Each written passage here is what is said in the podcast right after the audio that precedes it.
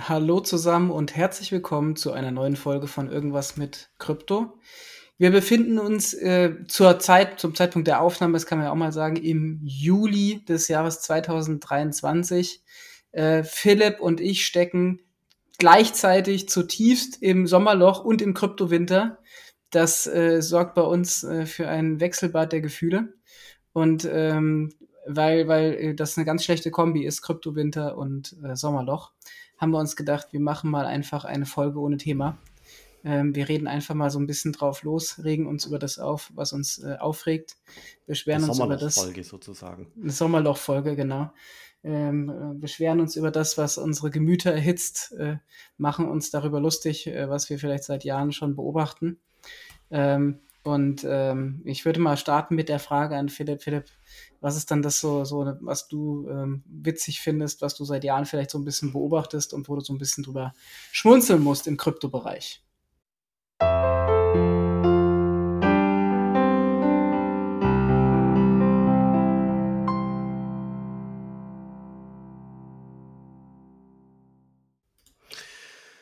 Tja, also gibt es ein paar Sachen. Ähm, also interessant ist natürlich hier dieses Thema Interoperabilität, gell? Also das wurde vor, vor drei, vier Jahren als größtes Problem überhaupt technischer Art dargestellt, dass es ganz viele Probleme gibt und ganz viele Leute müssen an dem Wort, an dem Thema Interoperabilität arbeiten. Ähm, immer wieder gefordert, gefordert, gefordert. Und jetzt ein paar Jahre später kann man erkennen, dass im Ethereum-Ökosystem mit den ganzen Smart Contract-Plattformen, gibt ja 70 Stück plus, und die ganzen ähm, Bridges von A nach B und Wormhole und was es alles gibt, einfach mal die Interoperabilität gelöst wurde und zwar von Leuten, die in Aktion treten und programmieren überall auf der Welt und eben nicht von den äh, Planspielen in irgendwelchen großen Behörden oder Forschungsinstituten oder Banken, ähm, die da ihre PowerPoint-Folien äh, produzieren. Also das, das finde ich schon witzig, wenn man das rückwirkend ähm, beachtet.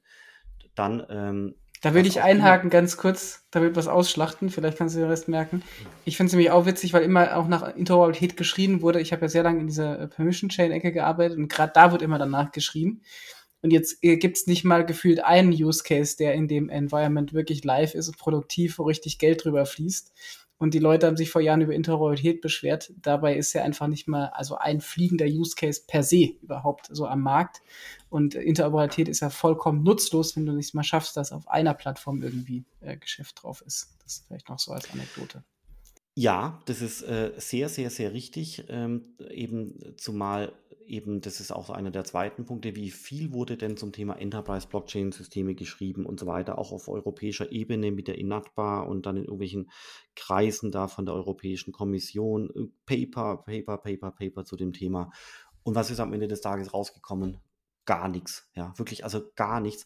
Das einzige System, ähm, was aus meiner Sicht permissioned ist, was halbwegs funktioniert und ein gewisses Potenzial hat, ist äh, Swired von der DK Bank. Das ist aber auch schon so gebaut, dass es potenziell mal äh, public werden könnte, wenn man es wollte, ja. Ähm, aber ansonsten alles, alles äh, hat äh, nicht funktioniert, ja. Äh, das ist, äh, finde ich, bemerkenswert. Dann EPSI, die European Blockchain Service Infrastructure, äh, seit sechs Jahren gestartet und immer wieder neuen Anlauf, Version 1, 2, 3, 4, 5. Und äh, am Ende des Tages, auch da, es kam bis heute nichts dabei raus, wurde nur Geld äh, verbrannt. Ähm, ja, also tatsächlich würde ich auch kurz einhaken. Ich, ich kenne, ja. glaube ich, keinen, also vielleicht kannst du mir ein Gegenbeispiel nennen. Ich kenne keinen einzigen Konsortium-Case, der geflogen ist. Und witzigerweise klingt EPSI ja auch so ähnlich wie EPI. Ja, das ist ja, ja so die jetzt Euro europäische äh, Alternative zu PayDirect. Ähm, genau, Konsortien hm. in, in Europa das ist interessant, Konsortien in Europa scheinen ganz selten funktionieren, also zumindest mal im Blockchain-Bereich. Ja, also ich kenne keins. Also ich kenne ich kenn eine Menge, die gestartet sind, aber ich kenne kein einziges, das wirklich funktioniert.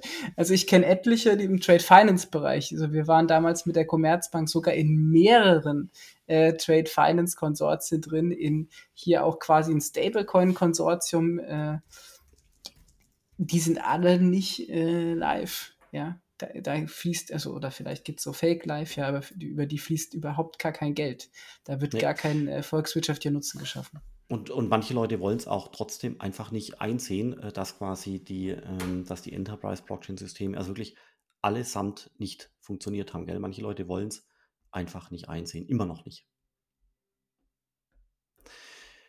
Was gibt es noch, Simon? Ähm, die, die Gegenwehr gegen Bitcoin, das habe ich auch äh, immer noch nicht so richtig verstanden. Die Leute wehren sich teilweise vehement gegen den Bitcoin. Die finden viele, viele, viele, viele Gründe gegen den Bitcoin und dann versucht man die Gründe zu entkräften und dann kommt aber nochmal ein Grund gegen den Bitcoin, nochmal ein und nochmal ein, nochmal ein, wo man sich immer fragt, warum um alles in der Welt wehren sich die Leute dermaßen gegen den Bitcoin ähm, mit Händen und Füßen, ja. Und das ist ja dann insofern ganz perplex, weil wenn die Leute sich dann einmal mit dem Thema beschäftigt haben, dann werden sie ja tendenziell zu Fürsprechern.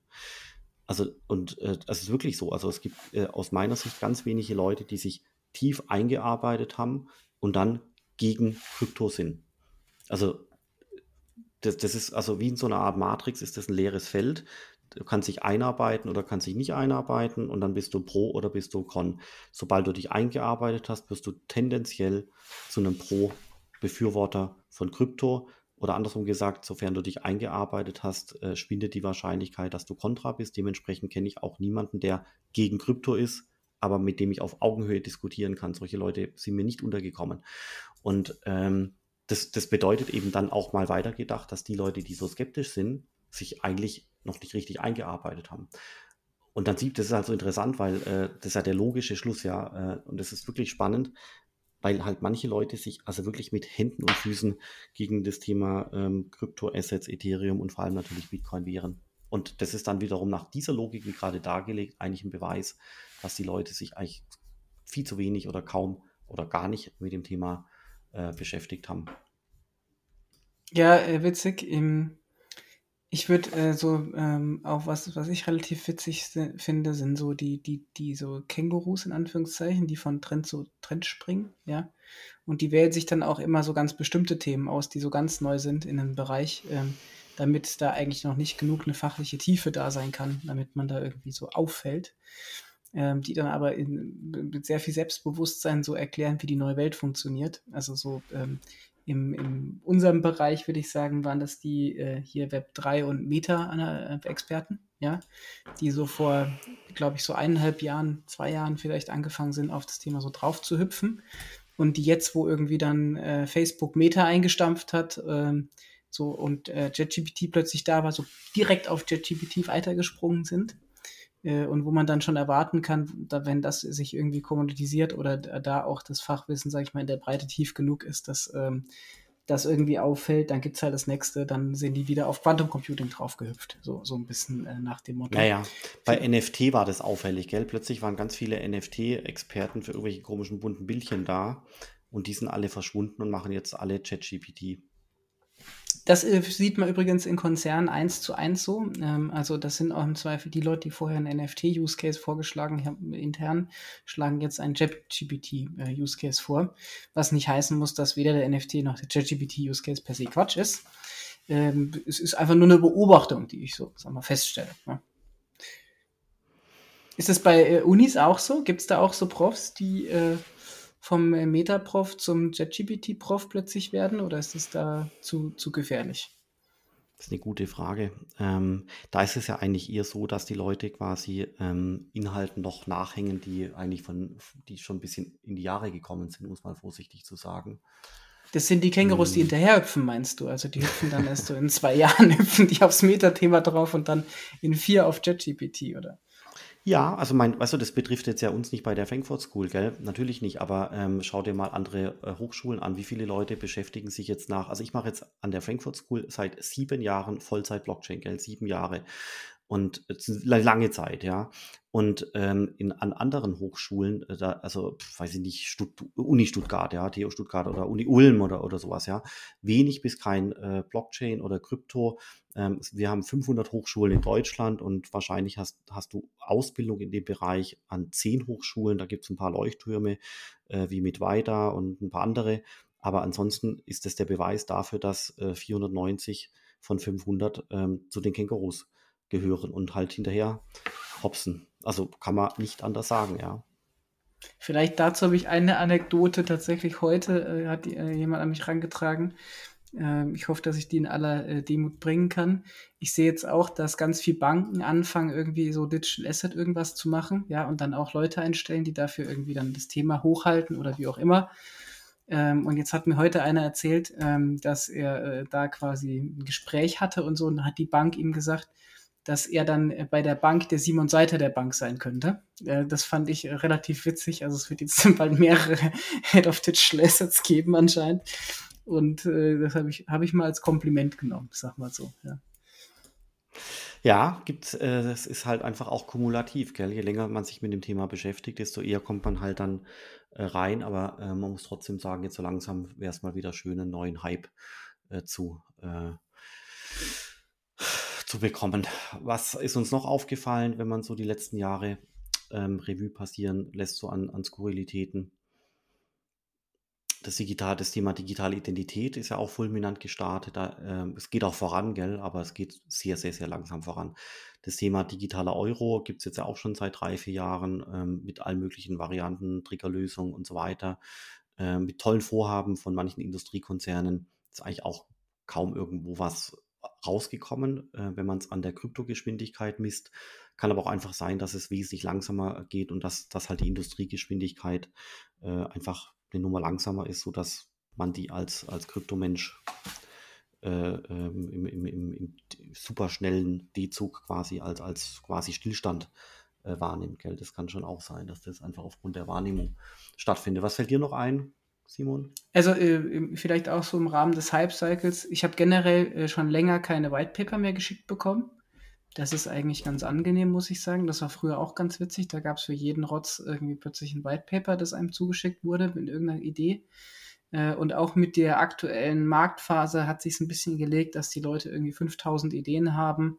Äh, so, wir machen hier eBay für Katzenfutter auf Blockchain-Basis, so nach dem Motto. Das äh, ist in meiner Wahrnehmung auch weniger geworden. Das kann sich aber auch zyklisch wieder ändern tatsächlich sehe ich relativ viele, die eigentlich so dieselbe Idee haben im Zweifel und dann, ähm, äh, ich weiß nicht, warum man nicht sieht, dass da am Markt irgendwie mehrere eben tatsächlich mit so einer Idee dann rumlaufen, aber ähm, das Einzige, was tatsächlich am ehesten noch so rumgeistert, ist immer noch so der Begriff Tokenisierung. Der löst sich nicht so auf, der bleibt noch ein bisschen so im, im äh, semantischen Metaverse, ja, also wenig greifbar, sehr cloudy.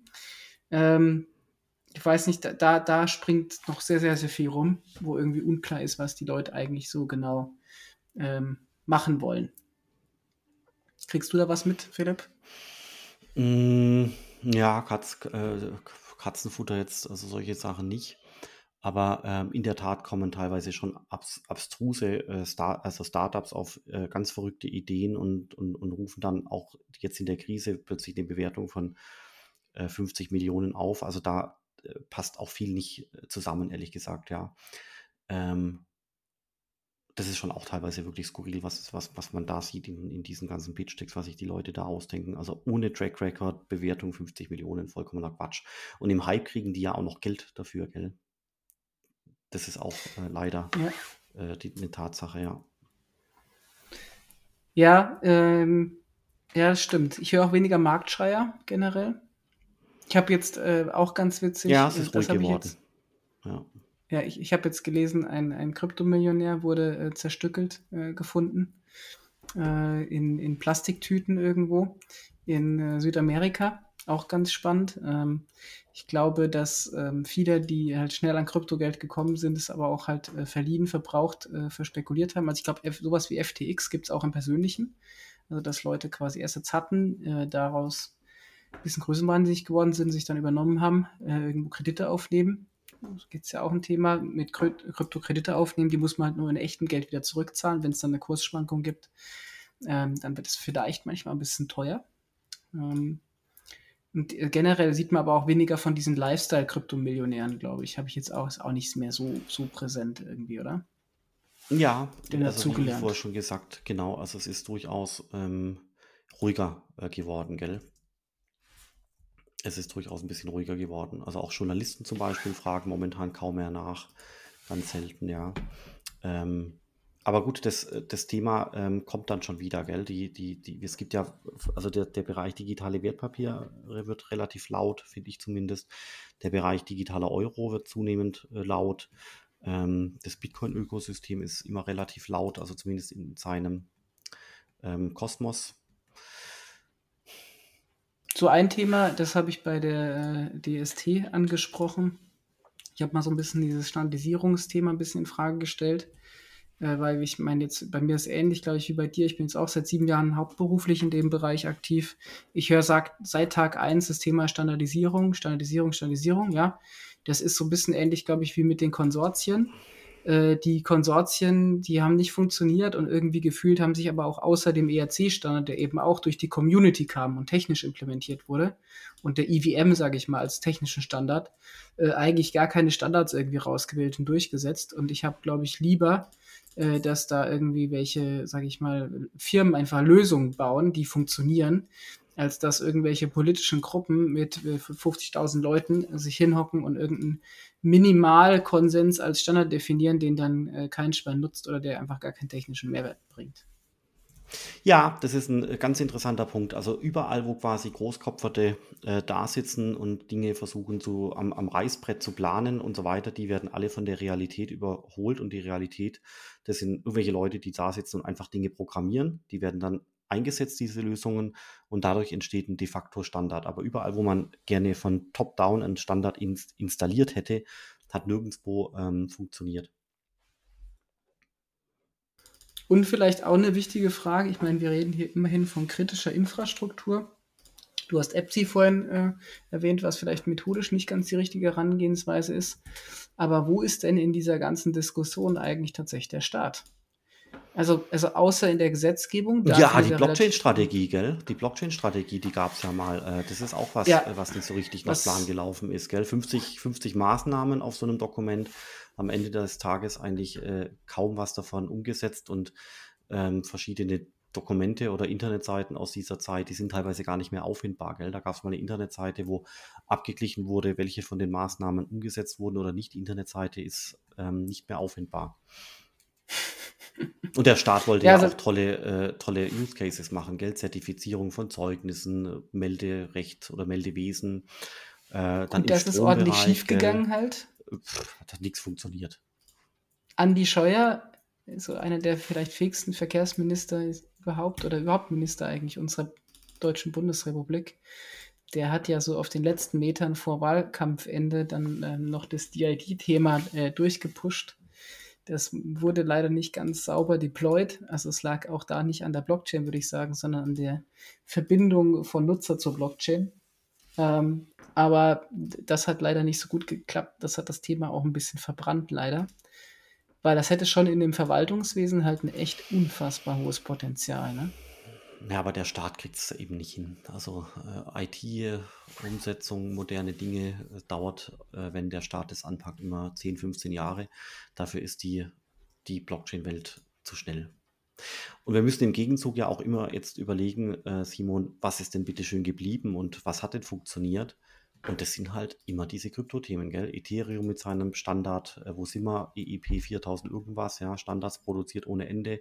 Bitcoin äh, hat funktioniert, die Stablecoins haben funktioniert.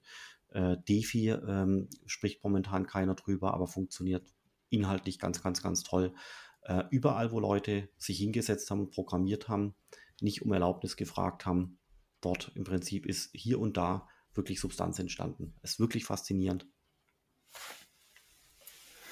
Ähm, ja, also ist auch so, ist spannend. Ich würde jetzt mal nochmal keck fragen, was ist eigentlich mit den Unis? Ja? Es ist doch so einfach, eigentlich Zeugnisse äh, als Zertifikat auf die Blockchain zu hauen oder zumindest den Hashwert von Noten oder wie auch immer. Und die Firmen würden sich freuen, wenn sie checken können, ob die Noten echt sind. Da ja, aber das, das, kann ich dir aber schon erklären. Weißt du, das ist so, die Hochschule ist auch ein komplexes Konstrukt, gell, mit ganz vielen Mitarbeitern und so weiter und äh, äh, auch teilweise jetzt im staatlichen äh, Uni-Bereich total verkrustet. Und ähm, dementsprechend ist es einfach auch mühsam, neue Ideen durchzutragen oder umzusetzen, weil mein Eindruck ist, dass immer dann Blockchain-Ideen funktioniert haben, wenn ein kleines Team das Thema verstanden hat und wenn dann oben die Hierarchie, also der Chef, das ganze Thema auch erlaubt hat und äh, durchgewunken hat und vielleicht auch Budget gegeben hat, dann hat es funktioniert.